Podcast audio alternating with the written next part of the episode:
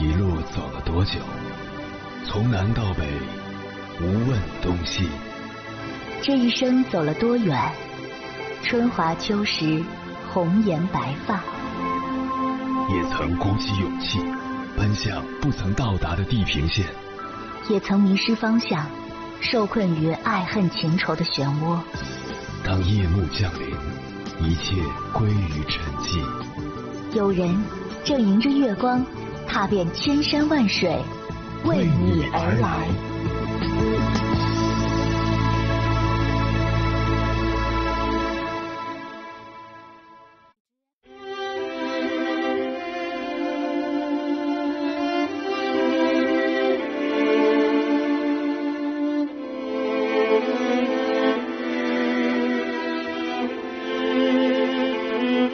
之前看电视剧《爱情发生在三天后》，被其中的一幕戳痛了。女孩雨涵是一个典型的乖乖女，在学校她社交简单，一心扑在学习上，生活两点一线，从不和同学出去玩耍。在家里，她乖巧懂事，妈妈说东，她从不往西，哪怕自己受尽委屈。可这样乖巧的她，并没有生活的很幸福，反而在婚后一次次被家暴。即便被打得遍体鳞伤，他也选择了忍气吞声。直到他再也承受不住，他才哭着质问妈妈：“你说的我都全照做了，可为什么我还是那么不幸福？”他的一生都在顺从妈妈，也因此遭遇了许多不幸。这让我想到心理学上有一个羊群效应。说的是羊群中，只要一只羊动起来，其他的羊也会不假思索的一哄而上，全然不顾身边可能有狼或者不远处有更好的草。乖巧顺从的女孩就像这群羊，没有自己的思考，只会随波逐流。她们小时候听父母的，长大后听朋友的，听老公的，讨好了别人，却牺牲了自己。网上有这样一个话题。从小就懂事的你，有没有因为这项优点在社会上活得更加轻松呢？很多人的回答都是否定的，表示没有，反而内心更累了，会本能性的去迎合别人，内心非常痛苦，也会莫名其妙的反射性道歉。相信对于很多父母来说，都希望自己的孩子懂事。尤其是对于女孩子来说，做乖乖女是众望所归。这样的女孩从来不作妖，懂事到令人心疼，任何事情都会站在他人的角度去考虑，通过不断妥协换取一点点好处。那么长大成人后，这种行为习惯就会深深的烙印在他的心底，影响其正常生活。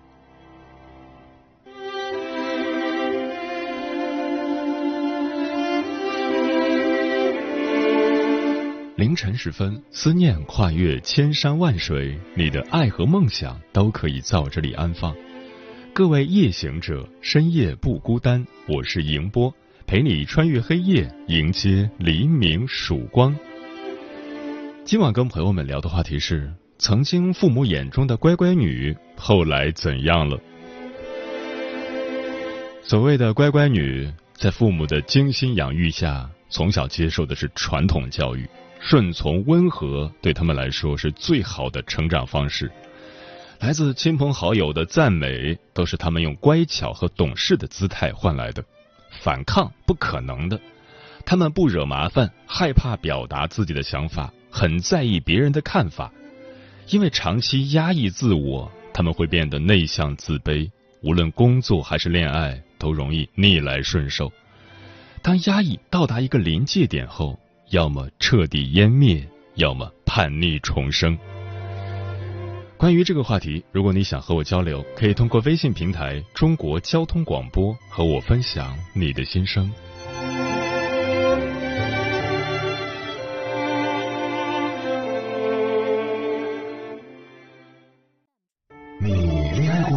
结婚算了，俺都有孙子了。呃，一直都单身啊。爱过。你有梦想吗？我希望多拉点生意，给孩子攒点钱。年轻的时候想当个舞蹈家。当然有啊，不过 我只想给自己打工。我一直想开个花店。你走过千山万水吗？跑了二十多年车，哪儿没去过呀？我也是个旅游达人，山山水水都看过。还没走过，不过呢，我想以后是不是能够环游世界？追星算吗？从一个城市跑到另一个城市。那你呢？我爱过，有梦想，此刻依然在路上，跨越千山万水，奔赴与你在深夜的心灵之约。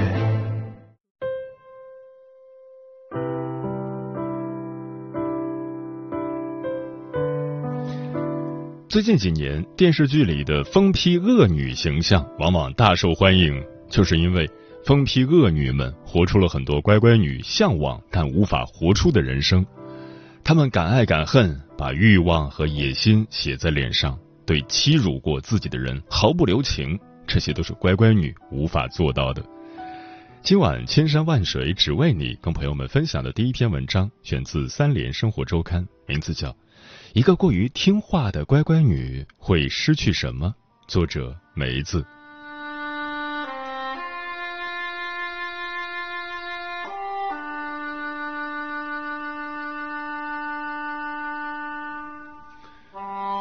某天，我坐同事的顺风车下班回家，轻柔的车载音乐里，我俩聊天。他说起了上中学时让他耿耿于怀的一件事。他从小就是一个对父母言听计从的乖孩子，穿衣打扮都是由母亲做主包办。有一次，母亲按照自己的审美，从集市上给他买了一件紫色的上衣，那种紫色很不寻常，不是一般人能驾驭的。同事认为自己的皮肤比较黑，紫色会衬得肤色更加暗沉，但母亲极力说服他穿，说都买来了，不好退换。再说紫色多高贵多梦幻。为了让母亲开心，他还是把那件紫色上衣穿了一整年。虽然每次穿都很不开心，很不自在。长大后，他读张爱玲的作品《童言无忌》，看到发誓八岁要梳爱丝头，十岁要穿高跟鞋的张爱玲，长期处在继母的统治下，穿着她的旧衣服。是碎牛肉的暗红，穿不完的穿着；是冬天长了冻疮的憎恶与羞耻，她被戳中了。看她眼睛里有泪光闪烁，我给了她一个感同身受的拥抱。原来，我们都是这样长大的乖孩子啊！毫不夸张的说，从小到大，我都是听话且成绩优异的别人家的孩子。我的听话是和长辈达成的一种共识，我的人生轨道也都符合长辈的期望。小时候在村子里，我的听话是有口皆碑的，可以说我没有给父母和老师惹过任何麻烦。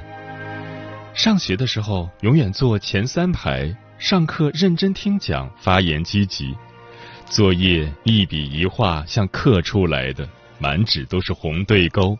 期末捧回一沓奖状，一年到头不迟到、不早退、不旷课，生病也要坚持到校上课，更不用说逃学。上学不用父母催，不用闹钟叫，一到时间就自动从床上弹起。尊敬师长，团结同学，不说脏话，见到长辈甜甜的打招呼。乖孩子的我，从小就知道心疼体谅父母。放学后不贪玩，早早回家，写完作业就赶紧割草、放羊、捡柴禾、做家务，一会儿也不舍得闲着。暑假也要充分利用，学着做手工活，拾麦穗、捡废品，挣回下学期买文具的钱。我在农村长大。那时候日子清苦，生活艰难，农活繁重，父母忙于生计，心被各种生活琐事磨砺得很粗糙，也不懂什么心理学知识。一个不惹事的乖孩子会让他们很省心。父母最乐于听见别人夸自家的孩子乖，惹是生非的孩子会被暴怒的父母用拳头、皮带、鞋底子伺候。他们信奉“棍棒底下出孝子”。村里和我同龄的孩子都是这样长大的。我们被迫学乖，被迫懂事，在父母看不见的地方悄悄长大。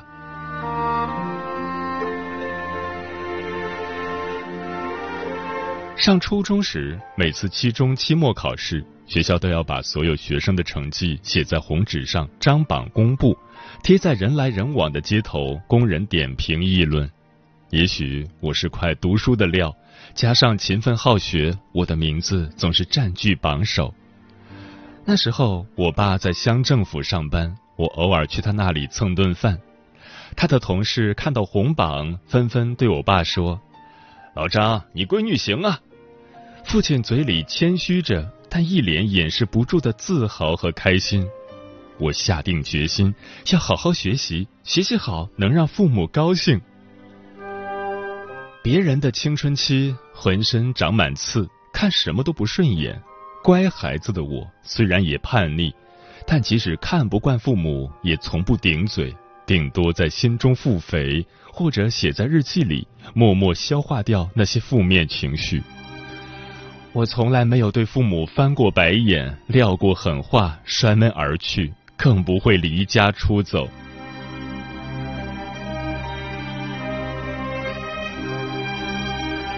我记得我上初中三年级时，我妈做过一件很过分的事。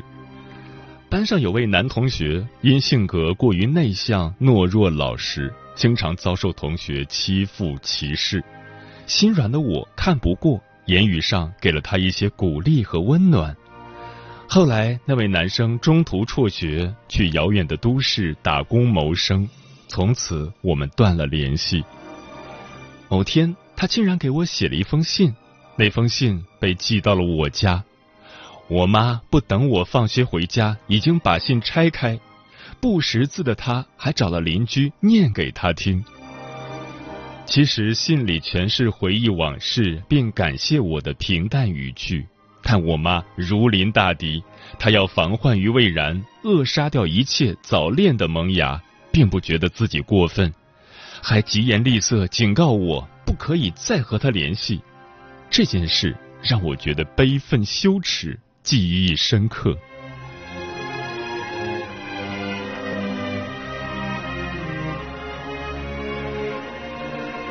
初中毕业，十四岁的我就在父母的包办下上了师范，而我想考高中、上大学，我不甘心的大哭一场，对父亲颇有怨言。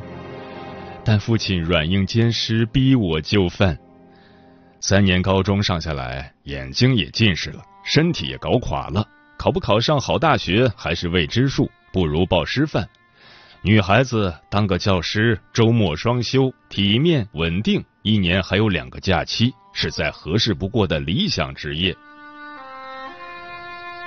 一个十四岁的孩子还无法把控自己的未来，我屈服了。当师范录取通知书寄到我家时，我看见了父母如释重负、发自内心的笑容，而我背着他们，偷偷失落、伤心了很久。因为不是自己发自内心的选择，所以在那所学校，我过得郁郁寡欢，度日如年。当我早早就业，在生活的泥淖中艰难跋涉时，而当年上高中的我的同班同学，据我所知，后来都考上了不错的大学。毕业后，有的留在省城机关，有的留校任教，有的出国深造，似乎每个人都前程似锦，前途无量。每一次这样的消息传来，对我的内心都是一次巨大冲击，不禁感慨唏嘘，心底暗暗设想。假如当年我也读了高中，对比最让人意难平。然后我读大专、本科、考研，用了漫长的时间，付出了愚公移山般的努力来修正自己的人生道路。过于听话造成的后果是，毕业后参加工作，我特别勤恳敬业，怕自己不优秀，怕别人失望。即使承担很多额外工作，也毫无怨言。我甚至不敢请假。前段时间热议的请假羞耻症，我感同身受。在单位，我温和有礼，与人为善，不说脏话，也不和人吵架。工作中，别人麻烦我帮忙做什么，即使我不愿意，我也不会拒绝。说出一个不字，对于我难于上青天。即使我很优秀，因为不善于主动争取，更害怕与人发生冲突。听话并不总能换来想要的好处，有时过于听话，自我的防线就会节节败退，最后在学业、事业、亲密关系乃至真实的自我方面，失去的或许比得到的更多。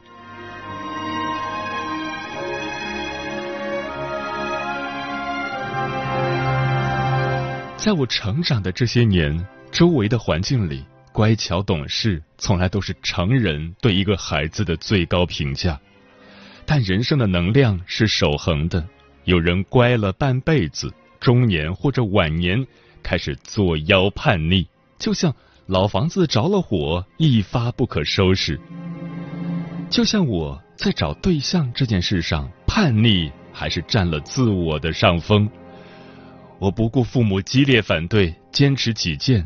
最终坚定选择了自己一见钟情的爱人，即使结婚之初生活磕磕碰碰不断，我也咬紧牙关，不把狼狈和艰辛说给父母听，以此向他们证明我的选择是正确的。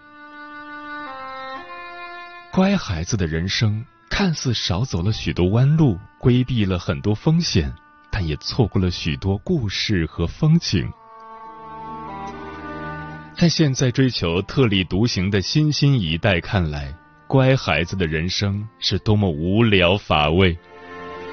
随手翻翻网上相关的文章，太懂事的孩子容易形成讨好型人格，太乖的孩子让人心疼。如果有来生，我要做个不懂事的孩子。最大的教育失败是培养一个乖孩子等等，标题一个比一个夺人眼球。其实没有这么严重。后来我也做了父母，也自学了一些心理学知识，开始慢慢理解父母当年的无奈与良苦用心。他们也是第一次做父母，想以他们井底之蛙的经验，充当孩子的人生导师，助力孩子走过漫长坎坷的人生。在他们看来，做个乖孩子。可能是最安稳平顺的一条路。这么多年，乖孩子的我过得挺好，我对父母没有任何怨怼。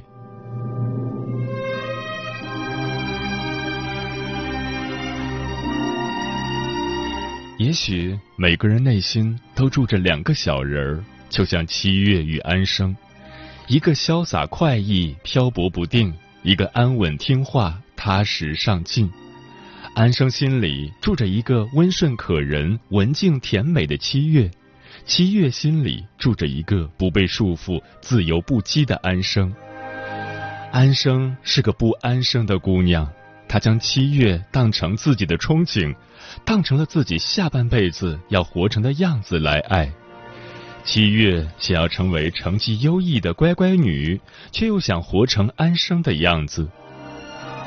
你是我生命的影子，我是你生命的另外一种可能。潇洒随意的羡慕安稳度日的，安稳度日的羡慕潇洒随意的。无论选择哪一种人生，都会有遗憾。正像森林里分出两条路，可惜我不能同时去涉足。当了这么多年乖孩子。我最大的进步在于可以接受女儿不那么乖，因为我知道乖孩子的代价就是你不能自由做自己。女儿去上大学了，她选择了自己喜欢的城市、大学和专业，这是我最大的欣慰。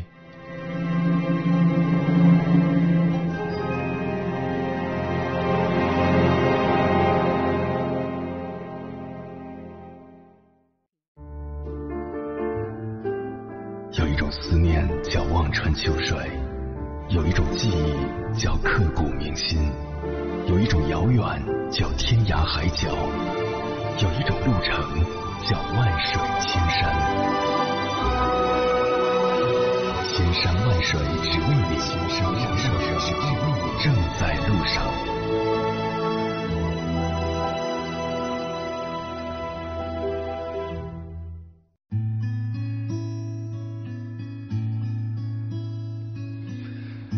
感谢此刻依然守候在电波那一头的你，我是迎波。今晚跟朋友们聊的话题是：曾经父母眼中的乖乖女，后来怎样了？微信平台中国交通广播，期待各位的互动。小小说，父母把孩子养成乖乖女，是为了方便自己的控制。乖乖女在社会中自然是被欺负的对象。我小时候就是被欺负了，回家还不敢说，因为没人给我撑腰。傅夏丽说：“我不是乖乖女，上幼儿园的时候就喜欢跟男生打架，因为脾气不好，有人欺负我，我一定怼回去，所以从小到大也没吃过什么亏。真有自己搞不定的，就跑回家找老爸，他会替我出头。”漂浮的云说：“我就是个乖乖女，从小懂事乖巧，文明礼貌，屈己待人，一切都为别人着想。”婚姻也不幸，渣男自私家暴，为了女儿忍辱负重三十年，所以女儿性格小时候像我，参加工作后才逐步改变。因为职场明争暗斗，乖乖女根本就吃不开，她那么强的业务能力还常被打压，女儿有时候会埋怨我小时候管她太严，所以随着时代的变迁，乖乖女似乎不流行了。风林说：“我好像也是父母眼中的乖乖女吧？虽然他们不太满意我的学习成绩，从小我就在想，如果我不是他们的女儿就好了。直到看到了一句话：没有人能选择自己的父母，也没有人能掌握自己的出生，我才认命。参加工作才知道，父母养我们很不容易，他们从来都不求回报，每天晚上给我发语音嘘寒问暖，而我却很少主动和他们联系。”我要感谢父母的严格要求，让我培养了一些兴趣爱好。对了，还能做一手好菜。现在的我觉得很幸福。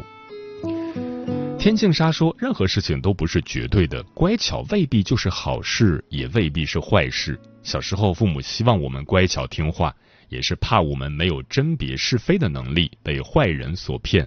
可是长大以后，我们就应该对人对事有自己的看法和想法。父母和社会应该允许我们有所改变，允许我们成长。在水一方说，过于听话的孩子是很容易成为活在别人眼里嘴里而没有自己的孩子，也是最容易产生问题的孩子。我一直也是个乖孩子，但在选择对象这件事上，我自己做了主，也深信选择是正确的。我不希望自己的女儿成为乖乖女，希望她有自己的想法，以自己喜欢的方式去生活。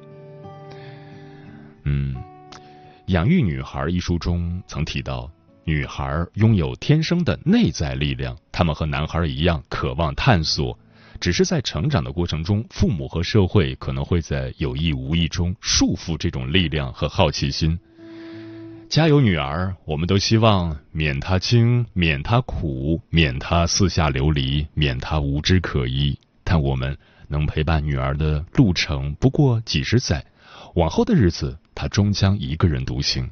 所以，让女儿不那么乖，任性一点，厉害一点，才能更好的应对人生路上的各种艰难险阻，父母也才能真正的放心。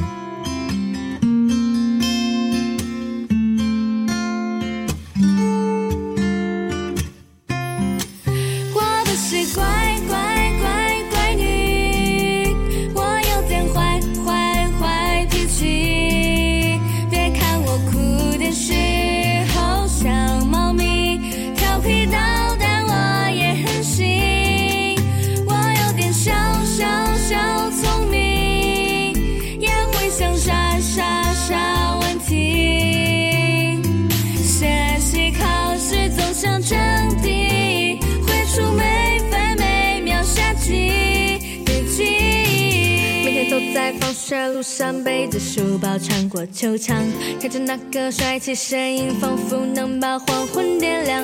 情不自禁的鼓舞，或者激动想欢呼，还是躲在角落安静静的听歌来哭。有时上课东张西望，看到老师慌慌张张，拿起手中画笔，想在纸上绘出我的梦想。到底唱歌，是梦想？就做自己喜欢的事情，因为坚持最保